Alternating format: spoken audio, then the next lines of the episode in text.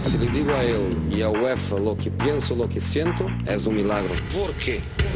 Pasa siempre lo mismo. Estamos hablando de un equipo de fútbol absolutamente fantástico. Yo no entiendo por qué. Solo para dejar esta pregunta, que es una pregunta que yo espero tener respuesta, termina mi carrera hoy. La Casa del Fútbol Internacional. ¿Por qué? I think I'm a special one. El 9 y medio radio. 4 de la tarde, es viernes, bienvenidos al 9 y medio radio a través de W Deportes. Soy Pepe del Bosque, me da muchísimo gusto saludarlos. Tenemos la previa de la jornada del fin de semana en el fútbol internacional. Real Madrid y Atlético se disputan el título de la Supercopa de España en Arabia Saudita. En Inglaterra, el Liverpool visita el norte de Londres y juega frente al Tottenham que no contará con Harry Kane porque está lesionado. Además, partidazo en el calcio entre Inter y el Atalanta. También otro muy buen partido en el Olímpico de Roma entre la Roma y la Juventus. Y todas las novedades en el mercado de fichajes. Han concluido dos partidos. En la Premier ganó el Sheffield United contra el West Ham 1-0 y ganó el Olympique de Marsella contra el Stade de Rennes 1 a 0 también. Ya comienza este viernes del 9 y medio radio. Your job is to tell the truth, okay? Esto es So the next time it's finished. el 9 y medio radio. La encuesta del día. Todo bien, mi querido productor. Hoy es también operador, mi querido Fo. Y también un saludo a Juan Babuchas, el jefe de información. Adrián Crispín, mi, me- mi mentor, mi amigo. ¿Cómo está, mi querido Crispy Cream? Bien, Pepe, aquí algo acalorados porque ya está entrando los calores en la ciudad a esta hora. Vienes corriendo, a- a- además. Sí, además sí. ¿Tranquilo? Todo, ¿Todo bien en el trabajo? Un saludo Pues, para sí, alguien en especial. Para mi papá, que siempre nos escucha y le da mucha risa cuando me dices bebé crispy. Bebé, bebé Crispín. Le da mucha risa. Ojalá que, que un día tu papá venga y prepare tacos aquí en la cabina. Claro. está Como el sol, ¿no? Allá en Sí, Iztapalapa. es. Beto González, ¿cómo estás, amigo? Todo bien, amigo. Gracias, Crispín. Qué gusto tenerte por acá, amigo. Listos para hablar de lo que viene el fin de semana. Y la, la cantidad de humo que tenemos hoy aquí en la cabina es industrial. Y aparte hay cosas interesantísimas que incluyen al Barcelona. Es una muy buena jornada este fin de semana. ¿Hablas de rumores del Barcelona o de qué? Y del Milán y de Javier Hernández. Hay una serie de cosas buenísimas por aquí. Sí, Chicharito que se acerca a la MLS, ¿no? Uno más al Al Galaxy. exactamente. Bueno, vamos a comenzar con la encuesta del día. La encuesta del día. 9 y medio radio.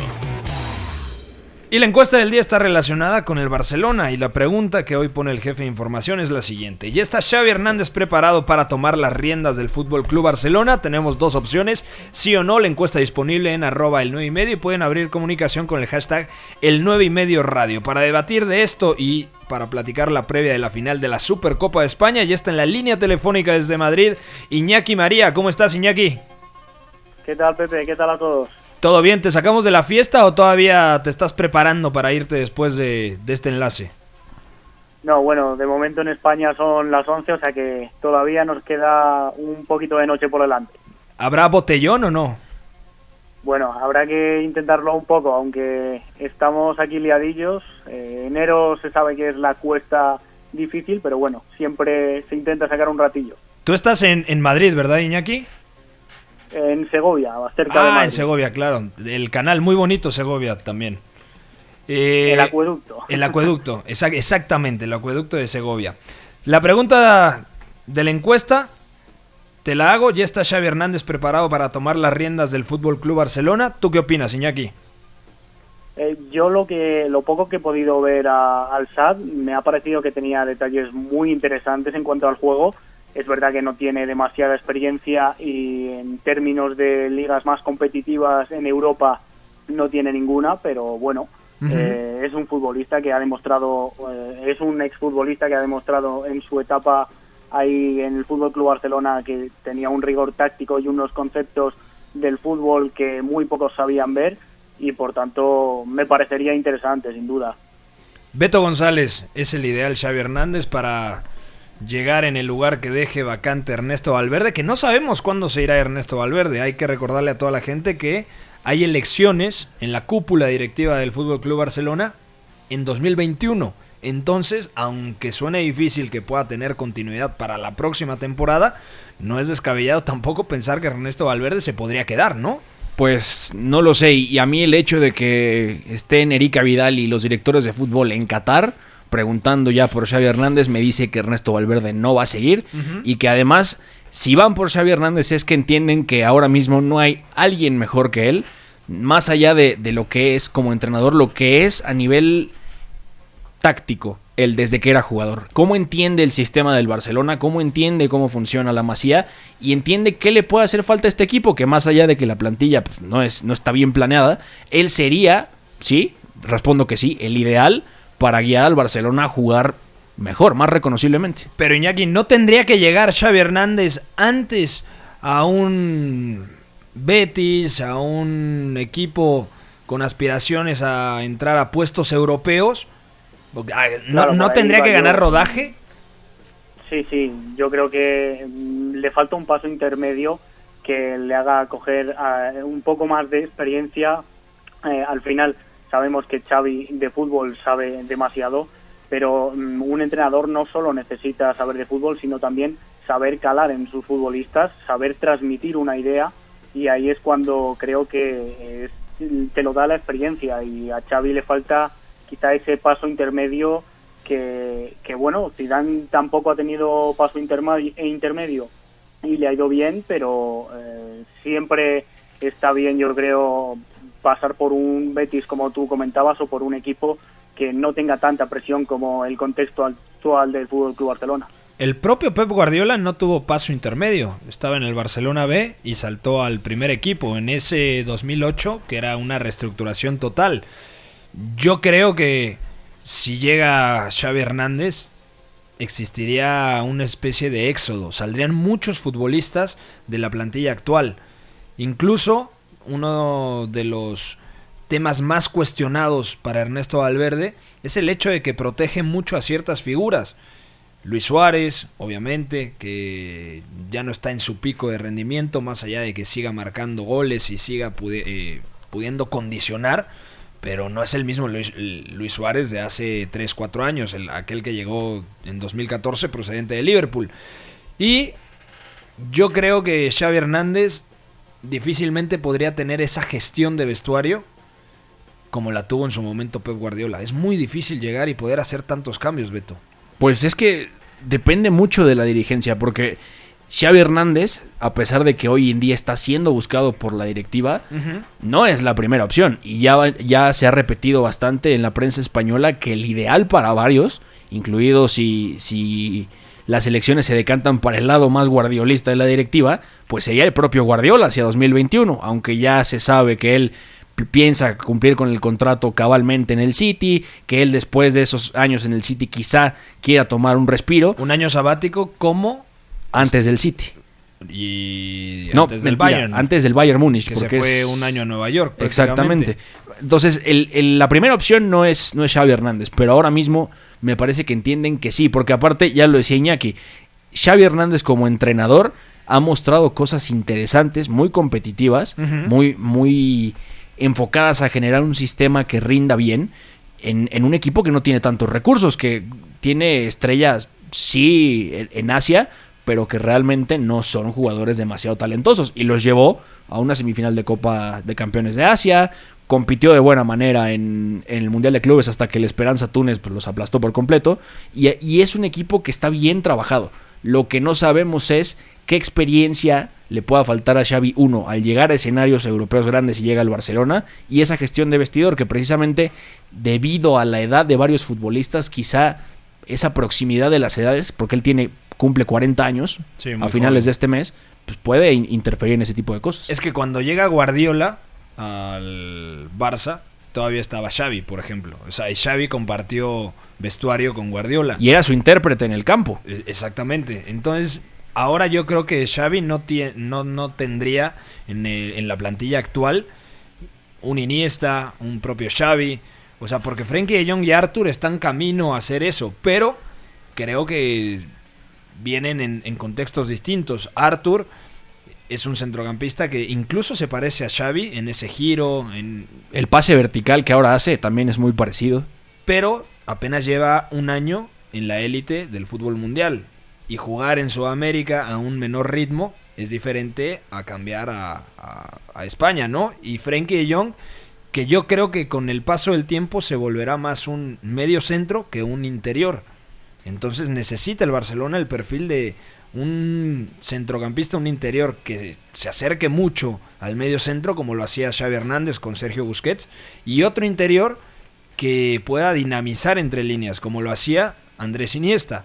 Y ese perfil de futbolista creo yo que actualmente no lo tiene la plantilla, porque Arturo Vidal es un muy buen llegador, obviamente con su energía distrae a los rivales y libera a sus compañeros, pero es, es otro corte de centrocampista. Rakitic yo creo que ya está más cercano a ser un centrocampista mucho más posicional por también el tema de la edad. El croata ya tiene, me parece, 31 años. Ha llegado a ser hasta pivote cuando no ha estado Muchas Sergio veces ha Busquets. jugado Sí. exactamente como medio centro. Entonces, no sé, yo creo que hay varias dudas. ¿Quiere decir algo, señor jefe de información? Sí, aparte la diferencia, por ejemplo, se va a comparar mucho con Guardiola, si llegara. O sea, mm, Xavi de, del Barça se fue a Qatar Sí. directamente. Guardiola a lo mejor no dirigió en otro lado, pero Estuvo del. Barça se fue a, eh, bueno, se A fue Brescia. a- al Brescia, a la Roma, estuvo en Qatar, luego se, eh, se vino a retirar aquí a Dorados.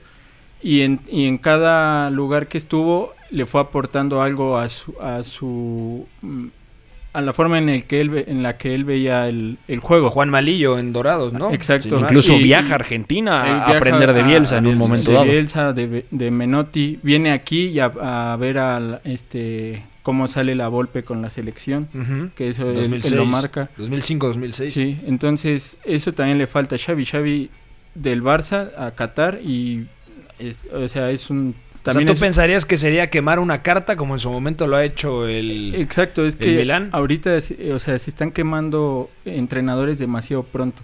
O sea, es eh, se retiran un, hacen uno o dos años en una liga a lo mejor exótica y luego ya se contrata en un en un en un, a un- en un club grande que te pide otras cosas el ya los los clubes de élite Eh, más que en lo macro te pide te piden lo mic- en lo en lo en los detalles muy específico, sí ¿no? muy específico y no sé si Xavi en este fútbol actual tiene todavía lo aprendido lo que se lo que necesita la plantilla Es el rodaje de lo que platicábamos. Bueno, vamos a entrar en materia de la Supercopa de España, domingo 12 del día, eh, hora de la Ciudad de México, Real Madrid contra Atlético de Madrid, la gran final, el Real Madrid derrotó en semifinales al Valencia y el Atlético de Madrid sorpresivamente hizo lo propio contra el Fútbol Club Barcelona.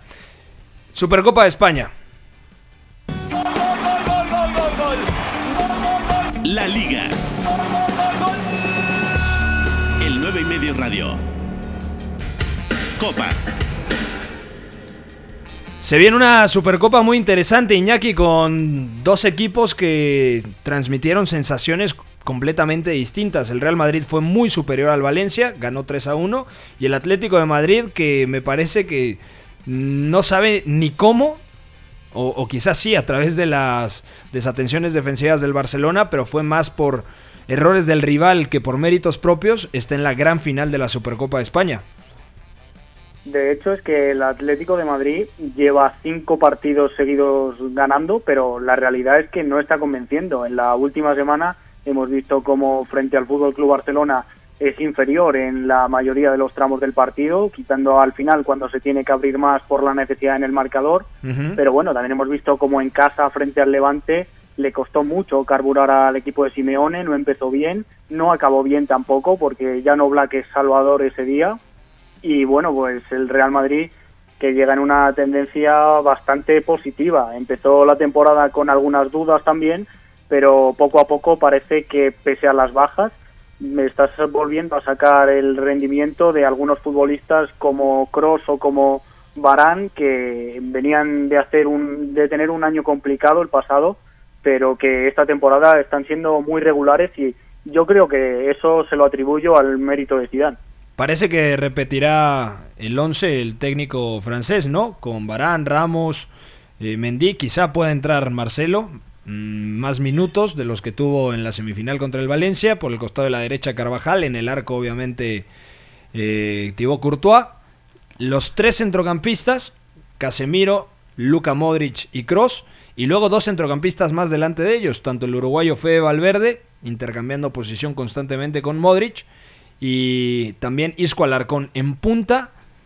Luka Jovic parece que será titular porque Karim Benzema todavía no está al 100%. Por parte del Atlético de Madrid todo apunta a que repetirá el 4-4-1-1 con Joao Félix detrás de Álvaro Morata y el doble pivote con el mexicano Héctor Herrera al lado de Thomas Party.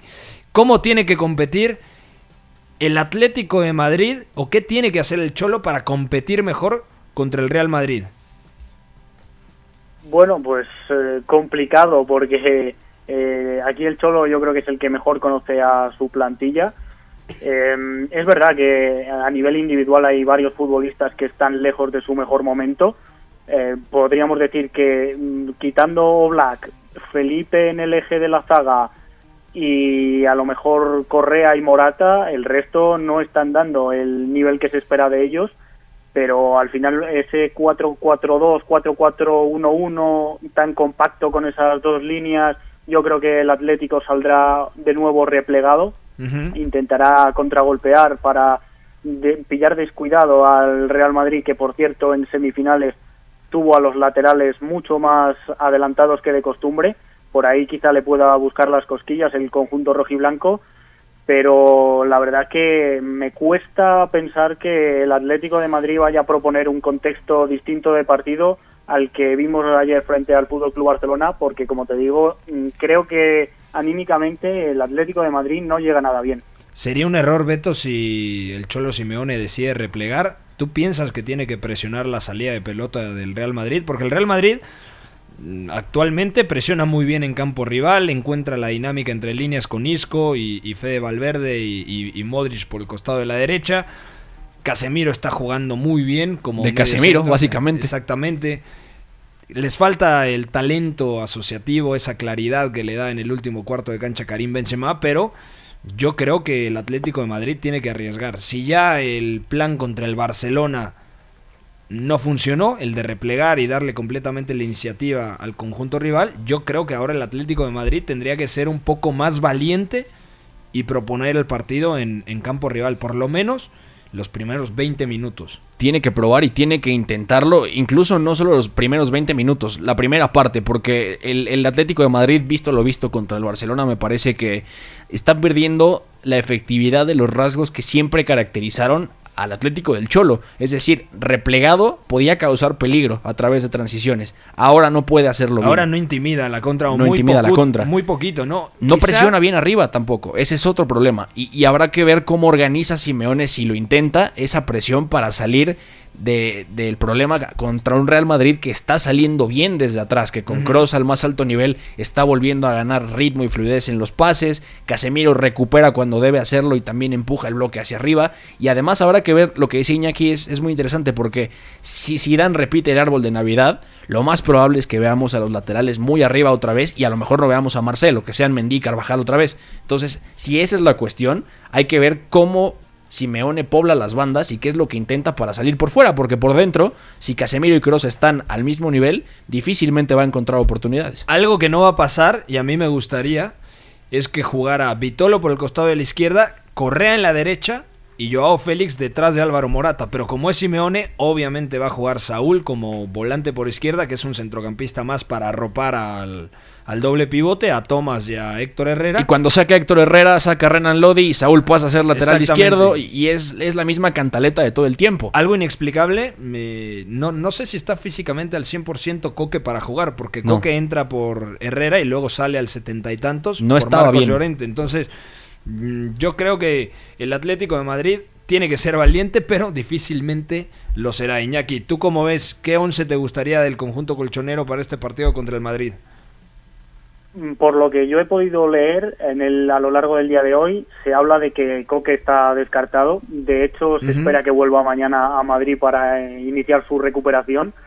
Y bueno, aquí hay dos variantes. Eh, la primera, la más atrevida, que es la que has comentado tú, pasando a jugar Saúl en ese doble pivote junto a Tomás en principio y metiendo en la banda izquierda a Vitolo. En, de ese modo sacaría al mexicano Héctor Herrera pero realmente yo creo que este no va a ser el 11 que veamos, que por otra parte me parecería interesante salir a morder un poco más al, al Real Madrid, pero realmente lo que espero es que si Héctor Herrera está bien físicamente, que ya te dije ayer que tengo alguna duda de por qué lo quitan el descanso y quizás sea por molestias, pero en principio yo creo que repetirá el 11 porque recordemos que contra el Fútbol Club Barcelona no estuvo Coque y realmente yo creo que vamos a ver lo, lo mismo y como ha dicho Beto pues el cambio de, de Renan Lodi para pasar a Saúl en el lateral izquierdo pues tiene todas las probabilidades. ¿A quién quiere más Simeone? ¿A su hijo o a Saúl y a Coque? ¿A sus hijos o a Saúl y a Coque?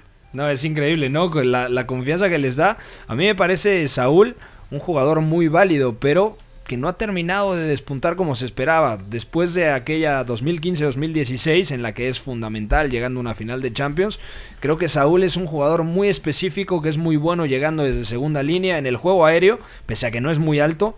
eh, es un efectivo mm, bastante importante y además presiona muy bien. Pero Saúl, para organizar, me parece que no es el indicado. Saúl como, como Coque, me parecen dos elementos que quizá en determinado momento el Atlético de Madrid debería pensarse venderlos.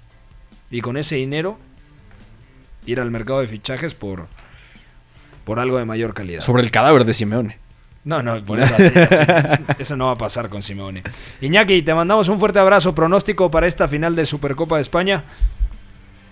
Bueno, pues ayer me aposté con mi padre a que el Atlético de Madrid daba la sorpresa, pero eh, sorpresa entre comillas, pero para el partido de mañana, el de pasado mañana, mejor dicho, creo que el Real Madrid se impondrá al Atlético con relativa comodidad. Te voy a decir un 2-0.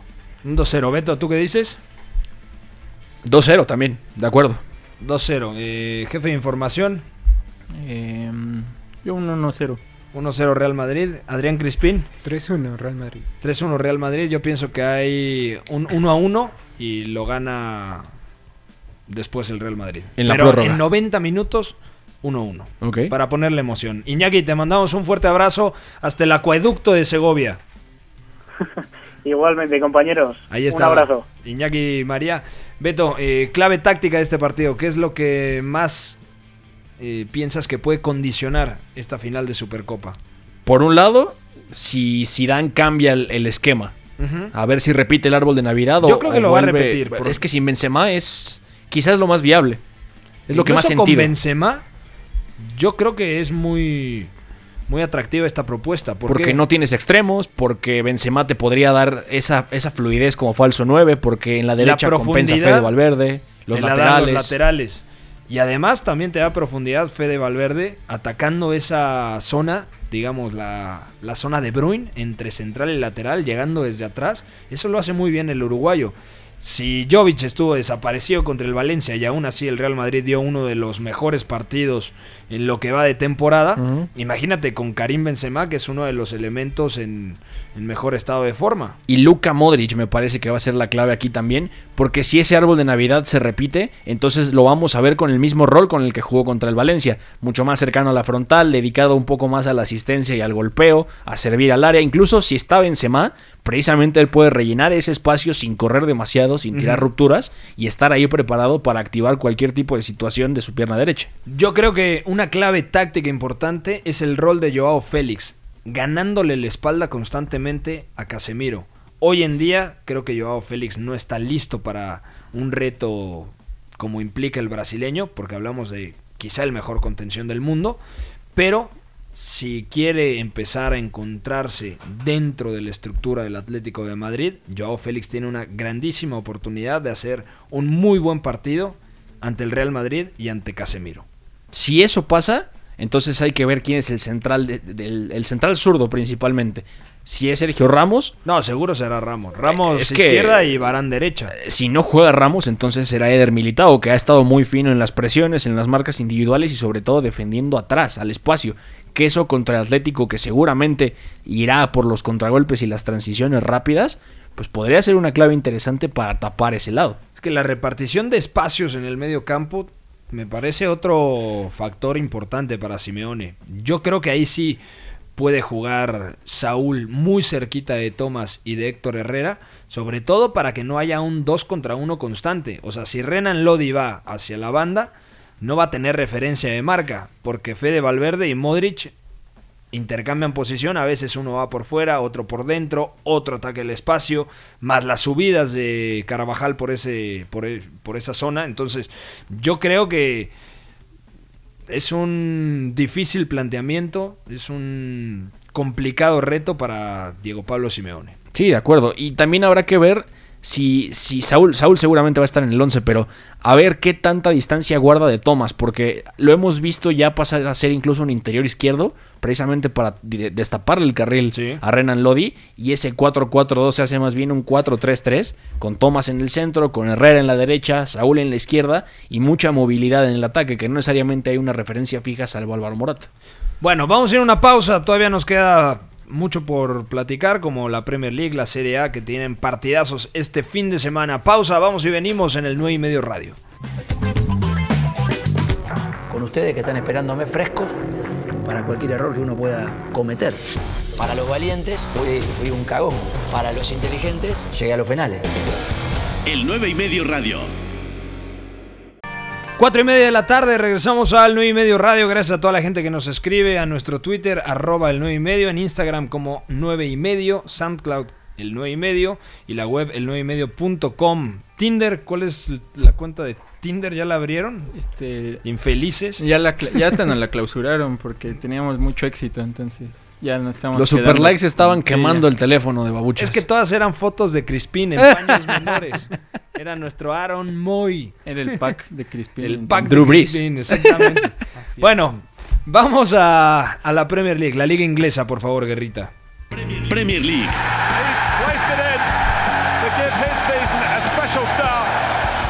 El 9 y medio radio.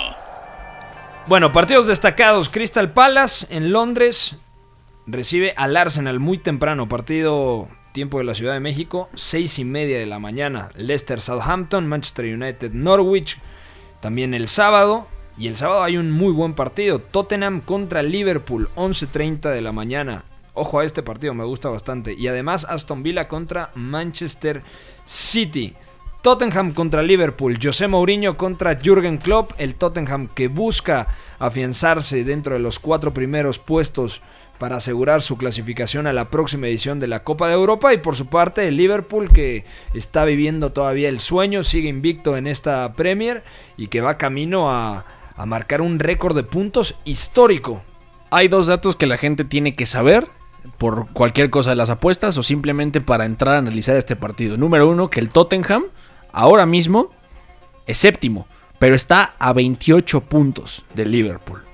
Es una locura, 28 puntos. Eh, y hemos hablado de Premier Leagues que han tenido separaciones de 6 puntos como máximo entre todo el top 10. O sea, estamos hablando de un abuso tremendo. Y aquí entra el segundo dato. El Liverpool de ganar el sábado, es Sí. decir, mañana, 38 partidos sin perder en Premier League desde el 3 de enero del año pasado. Ya, ya pasaron los 365 días Se acercan al récord de Mou. de Mou. Octubre de 2004, octubre de 2005, 40. Y en el momento en el que se carga en ese récord, viene el de Wenger, el de los invencibles. Estamos hablando de un equipo que juegue bien o no, es muy difícil ganarle simplemente por puro ritmo, por pura inercia. Y el Tottenham ahora mismo, después de perder contra el Southampton en St. Mary Stadium el 1 de enero, que por cierto Mourinho se va amonestado porque espía las notas de los auxiliares de, Sí, de sí. Que es una cosa muy cómica. Es un equipo que se ha quedado sin Harry Kane hasta abril porque va a ser operado del tendón de la corva. Es una baja sensible. Muy sensible, sí, sí. O sea, Harry Kane estaba produciendo cerca de una tercera parte de los goles del Tottenham. Y que Cerca de sin Harry 15 Kane goles. seguramente estará el surcoreano Heung-min Son. Son más que nunca importantes Dele Alli, Lucas Moura. Incluso me, me- me aventuro a decir que Tanguy Ndombele ante esta situación va a tener que cobrar peso en el centro del campo. Porque ya no va a ser un Tottenham que con Harry Kane pueda ganar en el juego directo. Sí. Va a ser un Tottenham mucho más asociativo, que proponga más a base de la pelota. Quizá veamos más el plan inicial de José Mourinho con los tres Mm, centrales. ¿Tú no crees que sea un plan completamente reactivo? Es que no hay material directo para ganar así sin Kane. O sea, yo no lo veo. Pero no ves, por ejemplo, línea de 5, luego tres centrocampistas y dejando arriba a Lucas Moura y a Huming Son. Es que la línea de 3 no le beneficia al Tottenham si es un esquema con línea de 3 desde el inicio. O sea, el Tottenham variaba la línea de 3 a partir de un 4-2-3-1. Sí, las últimas Pero ahora ha jugado 3-5-2. las últimas jornadas. Y no le ha ido bien. El Norwich lo destroza por dentro con Branchich jugando a un nivel espectacular. A Jan Vertonghen le costó mucho más adaptarse a esa línea de tres porque Davinson sale mucho a perseguir de forma individual. Y luego si no está, o Toby Alderweireld que no ha estado lo, lo más fino en estas últimas semanas, pues es un problema. Si compensa con, con Jan Vertonghen cerrando como tercer central y variando más arriba con un doble pivote que tenga más dinámica con pelota, me parece que hay más posibilidades. Y eso no le garantiza al Tottenham tener más posesión, sino que al final me parece que va a acabar siendo un intercambio de golpes. Es que yo creo que si el Tottenham juega el tú por tú, se puede llevar incluso una goleada. Porque este Tottenham es muy inferior, por ejemplo, al que disputó la final de la Champions la temporada pasada. Entonces, yo creo que el Tottenham puede competir a través de la estrategia de José Mourinho. Porque Mourinho sabe este tipo, sabe cómo manejarse en este tipo de escenarios. Y yo creo que a través del contragolpe, a través de dos líneas de cuatro o con la línea de cinco muy cerquita de su arquero, puede competir bien. Si el Tottenham se abre, el Liverpool lo va a liquidar. Es que, pongámoslo así, el, el Sheffield estuvo, el Sheffield es el Sheffield y, y demás, pero la situación es un poco similar, más allá de las bajas del Tottenham. El Tottenham va a salir con una incógnita. Si voy a presionar arriba y a proponer con la posesión de la pelota o si replegar, porque Liverpool ahora mismo está muy capacitado para contragolpearte de buena manera o para proponerte un partido atacando en posicional. O sea, lo puede hacer perfectamente. Te, cuesta trabajo elegir qué escenario elegir. ¿Sí, sí me explico? Entonces es, es un problema que Mourinho tendrá que resolver a través de la pizarra, sí. Pero no lo, no lo veo replegando demasiado. Mira, a partir de este partido yo creo que el Cholo Simeone va a sacar muchas conclusiones para esa eliminatoria contra Ojalá. Liverpool.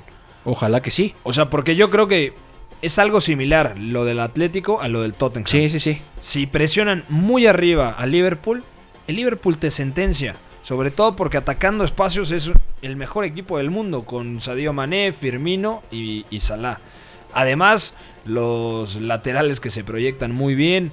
O sea, tiene la mejor pareja de laterales en el mundo. Tocan zonas de extremos constantemente, tanto Andrew Robertson como Trent Alexander Arnold. Y lo que producen desde ahí, que es todavía lo más impresionante. Y ningún equipo en el mundo tiene la dinámica con y sin balón, sobre todo sin balón, de Liverpool en mitad de cancha. ¿Recuerdas que al principio de la temporada, cuando perdió la Community Shield, decíamos, el Liverpool sigue jugando al ritmo al que terminó la temporada pasada? Ajá. Y decíamos, esto no es sostenible, en algún momento, Sí. diciembre, enero, se va a caer. Pues nos han callado la boca, porque realmente Liverpool ha, ha jugado a un ritmo sostenido durante más de 365 días, entre dos temporadas distintas. Y No, ojo- o sea, es... Ojo a los lesionados. No está Kane, obviamente. No está Sí. Sissoko. No está tampoco en Dombelé, fuera de la convocatoria. Ben Davis, Danny Rose y obviamente el arquero francés Hugo Loris. Por parte de Liverpool, Milner, Navi Keita, Chamberlain, Lovren, Fabiño. Y bueno, los que ya sabíamos, Nathaniel Klein, Shakiri y Joel Matip, el zaguero camerunés. Entonces, Joe Gómez con Virgil van Dijk en la saga. Seguramente- Habrá que ver si debuta Takumi Minamino de inicio o si lo reserva para hacer un revulsivo en los minutos 60, 65. no lo veo titular, ¿eh? A Minamino. Yo tampoco. O sea, creo que el medio campo jugará Henderson. Medio jugará- centro. Medio centro, seguramente. No están ni Keita ni Milner, que sobre todo el guineano es titular frecuentemente. Vignaldum. Ujú. Y en, en el otro interior es la duda. No descartes que Klopp incluso cambie el dibujo. El Oh. 4-2-3-1, Con Firmino detrás de Salah. exactamente. Bueno, también Origi fijando en La lana ha tenido muchos minutos. Por las lesiones principalmente, porque en otro escenario no, no jugaría esta cantidad de minutos. Un doble pivote Henderson Vignaldum con Firmino adelante, Salah en punta, Origi fijando en banda izquierda y Mané por la derecha. Y me gustaría ver, por ejemplo, si dices lo del japonés Minamino, que jugara Minamino detrás o al lado de Firmino, por dentro, y por fuera, tanto Sadio Mané por la izquierda y por la derecha, Mohamed Salah. Muy versátil, ¿no? Que sería también parte de ese 4-2-3-1, 4-4-2. Sería muy interesante ver ese matiz. Es Habría que- que revisarlo. Todas las opciones para ser el, el interior derecho están lesionados. Porque Henderson es el interior derecho titular, porque Fabiño es el medio centro. No está Fabiño, Henderson tiene que jugar como contención.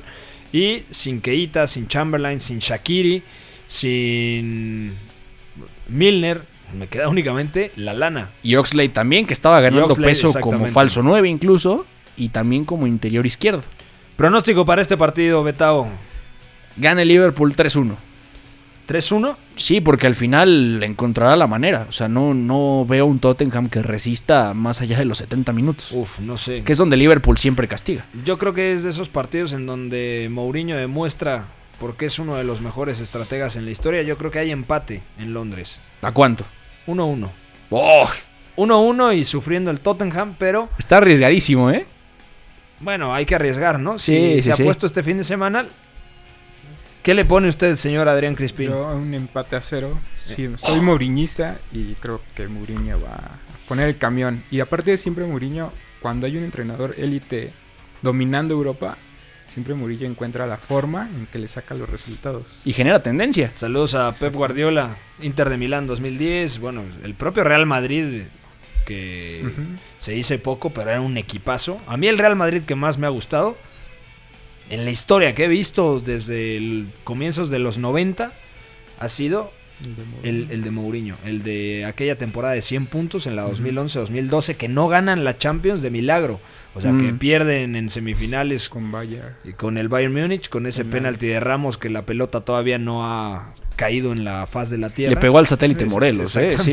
exactamente, Pero las transiciones eran un deleite. No, era espectacular Sí, sí, con sí. Osil, Di María, y Karim y por supuesto Cristiano Ronaldo. Bueno, eh, otro partido destacado, algo más que quieras mencionar de la Premier, Beto. Habrá que revisar, y, y esto va a ser interesante, cómo queda la distancia contra el Liverpool y qué es lo que puede hacer el City en, en el campo del Vila.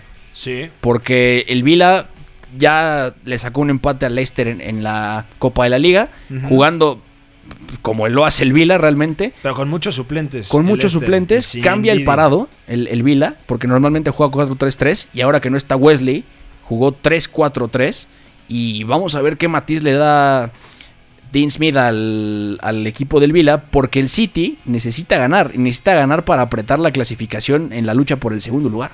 Tres derrotas en los últimos cinco partidos como local del Aston Villa. O sea, si ya pierde el City en Villa Park y además gana el Liverpool en campo del Tottenham, pues ya que le den la Premier, ¿no? Al Liverpool. o sea, Se acabó. O sea, O sea- para, para mí se acaba. Y habrá que ver qué matiz está preparando Guardiola para enfrentar el mes de enero. Y sobre todo pensando que ya vienen de regreso Sané y Emerick Laporte. El otro día Bernardo Silva, falso 9, me gustó muchísimo. Y sin delanteros fijos, que es un fue un 3 3-7-0 básicamente. Como Un juega. 4-6-0. Un diría, 4-6-0. ¿no? Muy, muy Barcelona 2011. Exactamente. El Mundial de Clubes. Bueno, pasamos ahora al calcio. Una giornata ricca chiaramente di, di emozioni, Serie A. ma che ci arrivo con tanta serenità e ci arrivo anche con tanta felicità. El 9 y medio radio. Bellísima jornada en el calcio, ¿eh? Ojo porque es un sábado tremendo. Cagliari, el equipo revelación, contra el Milan. Equipo de excepción, Y el Cagliari no ha ganado en los últimos cinco. Seguido de Lazio, para mí el equipo que más me gusta ver hoy en día en la Serie A, el equipo dirigido por Simone Inzaghi, contra el Napoli, que al comienzo de temporada decíamos, si llega un medio centro, si llega un Jorginho, por así decirlo, podría competirle al Inter y a la Juve. No llegó hasta invierno. Y Ya llegaron llegó Diego dos. Deme Y ya parece que está hecho lo de Stanislav Lobotka. y lo del eslovaco Lobotka que llega procedente del Celta de Vigo. Entonces, Cagliari Milan, Lazio Napoli, Inter Atalanta. Uf. Todo esto es seguido, ¿eh? Sí, sí, 8 sí. de la mañana, 11 de la mañana y 1.45. Y para cerrar la jornada en Italia, de postre el domingo tenemos en el Olímpico de Roma la Roma que está jugando bien con Paulo Fonseca contra la Juventus. que necesita puntuar y necesita remontar en diferencia de goles, porque el Inter ahora mismo es líder por diferencia de goles. Es una jornada clave porque el Inter también tiene un partido muy bravo contra el Atalanta. Y la Atalanta, que poco se comenta, es el equipo más goleador de toda la Serie A.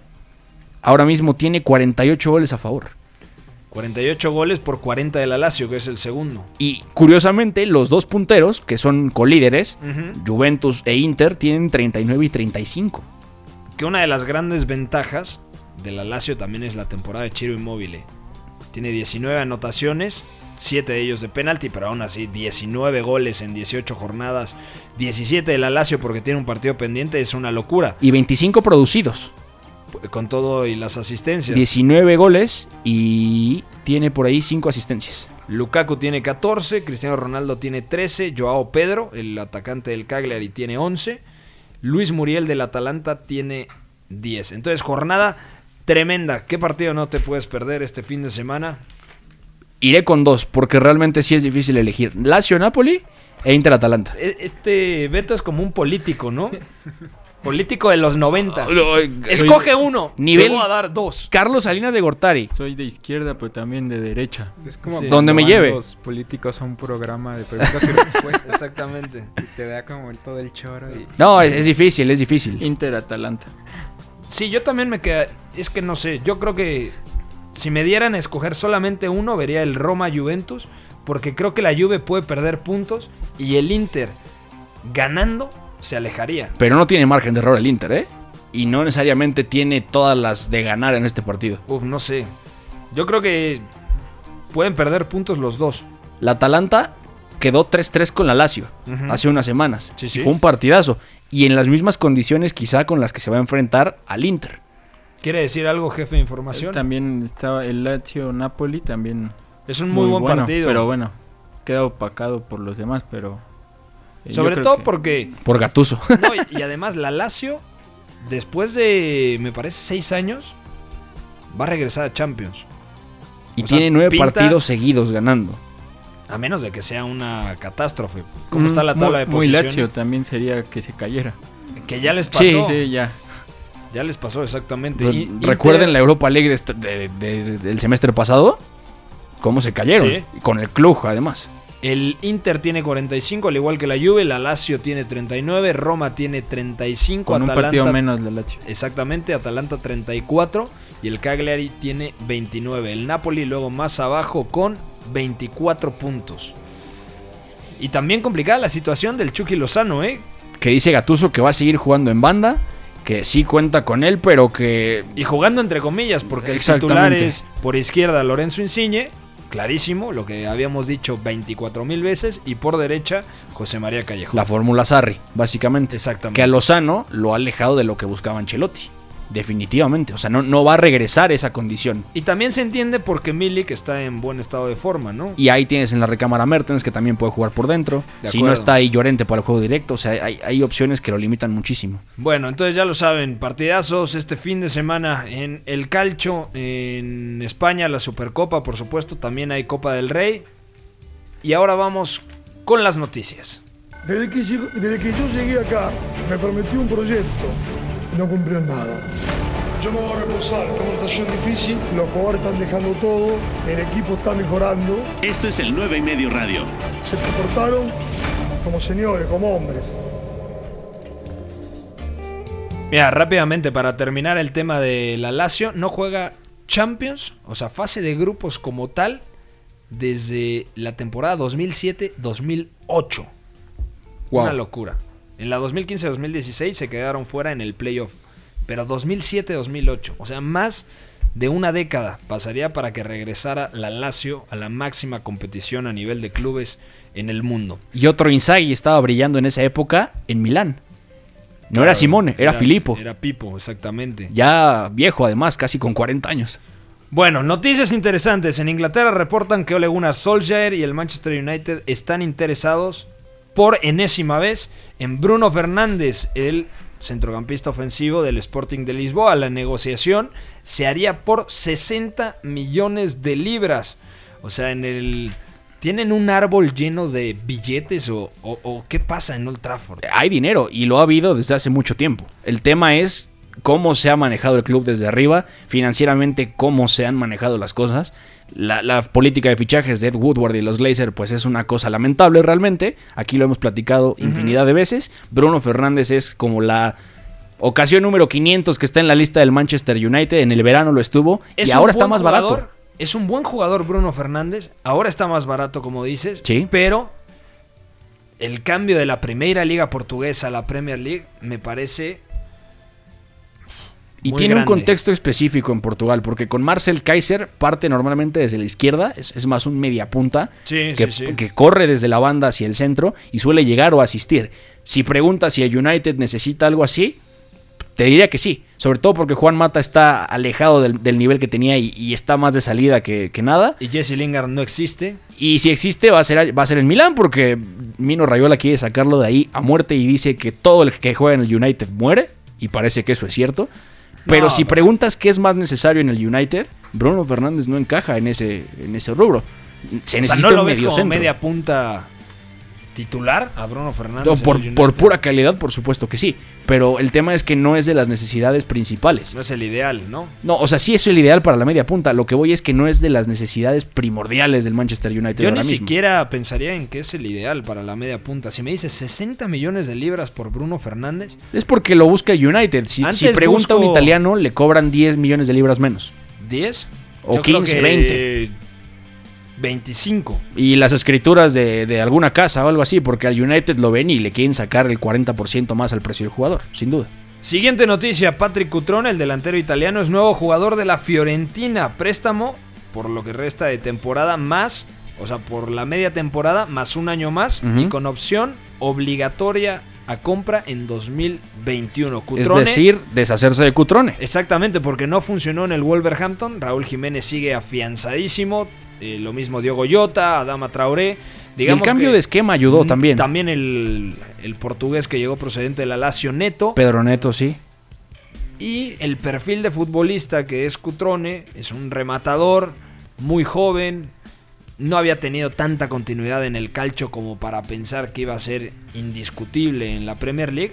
Creo que es un buen delantero, pero al final en el sistema de Nuno Espíritu Santo no, no, no cuajó. Necesita que lo arropen, como lo hizo Gatuso en Milán, que, que precisamente asciende desde la cantera Rossoneri, porque Gatuso lo había conocido ahí y luego encontró un contexto que darle en el primer equipo.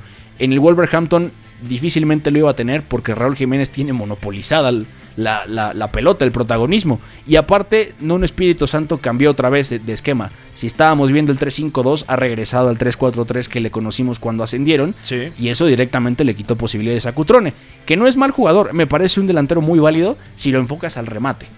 Porque fuera de eso es, es muy difícil que te genere otra cosa. Y ahora el Wolverhampton piensa en otro del- de la cantera del Salzburg, ¿Quién? Juan Hichan.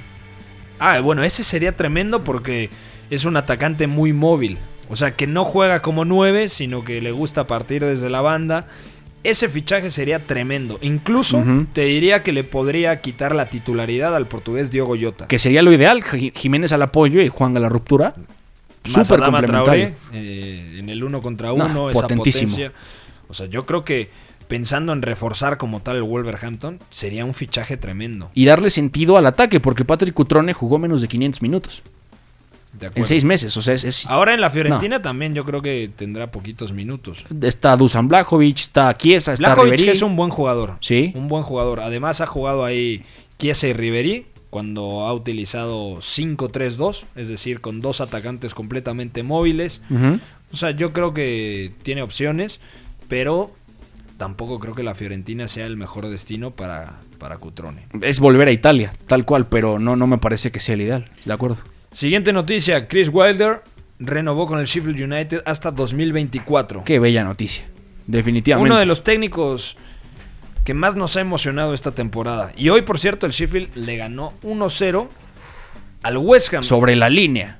Y la cara de David Moyes te tenía muy perturbado. Sí, porque David Moyes pasó de sonreír de oreja a oreja a casi sacar sus ojos volando como la, balas de la la, nota, cara. ¿no? La nota es que David Moyes sabe sonreír. Y la nota es que David Moyes está bien después de que casi sus ojos se salen por completo. Entonces todo está en orden allá en Bramall Lane. Pero es un, es un golpe sobre la mesa del Sheffield porque lo ha hecho competir muy bien Chris Wilder.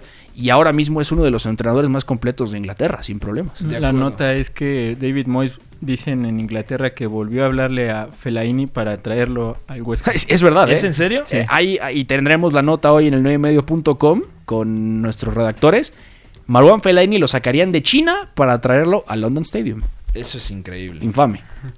Pues no sé si es infame, porque siempre es válido un Fellaini. No puedes En Estoy United- muy en contra en de el United de Mourinho, Fellaini fue importante. Como mediapunta rematador. O sea, no, Sí, sí, no, sí. no hay que... Ganó una Europa League la- en 2017. Y en las semifinales contra el Celta, Marwan Fellaini cargando el área. Sería muy Hazme útil favor. el- el- para la Liga de Medios. Este Fellaini nos podría ayudar ahí un Pensé poco, que iba a decir ¿no? Liga MX. Liga MX. No, hay más, hay más nivel en la de medios que. Y por último. Javier Pastore, todo parece indicar que regresará a su país natal, Argentina, de la mano de River Plate. ¿Les gusta este fichaje? Tú que sigues tanto la Liga Argentina, Estoy. Leí la noticia y se me salieron estás las lágrimas. extasiado. No, sí. Para ocupar quizá el hueco que deja Ezequiel Ezequiel Palacio. Palacios. No, Sí. ese, ese medio campo, Pastore, este, Nacho Fernández y Enzo este, Pérez. Enzo, Enzo Pérez, Pérez. sí, sí. Ah, no. Para otra Hermoso. Libertadores. Para ser campeones del mundo, por fin. Bueno, ya nos vamos, mi querido Crispincito. Un fuerte abrazo al, al sol, a los tacos de tu padre. ¿Cómo se llama tu padre? Se me olvidó el nombre. José Luis. José Luis. Un abrazo, Tocayo. Beto González, muy buenas. Buenas amigos, saludos a mi madre Marisol y saludos al Milán porque parece que se acerca Massimiliano Alegre. Ojo, el regreso de Massimiliano, eso sería tremendo. Pero Tremendo. necesitas plantilla y hay que conseguirla. Y dinero. Pero antes que plantilla, necesitas un plan. Y qué mejor que el paso número uno sea traer al técnico que te dio el último escudero. Y sacar a Pablo Maldini, que es como una novia tóxica. Bueno, eso ya, ya lo platicaremos más adelante. Gracias, jefe de información. Nos vemos. Adiós. A Fue en los controles, a Guerrita en la producción o al revés, como sea. Les mandamos un fuerte abrazo. Gracias. Nos escuchamos el lunes en punto de las 4 de la tarde aquí a través de W Deportes. Bye bye. Mira, también puede salir aquí una lista de agravios comparativos, pero no acabaríamos nunca.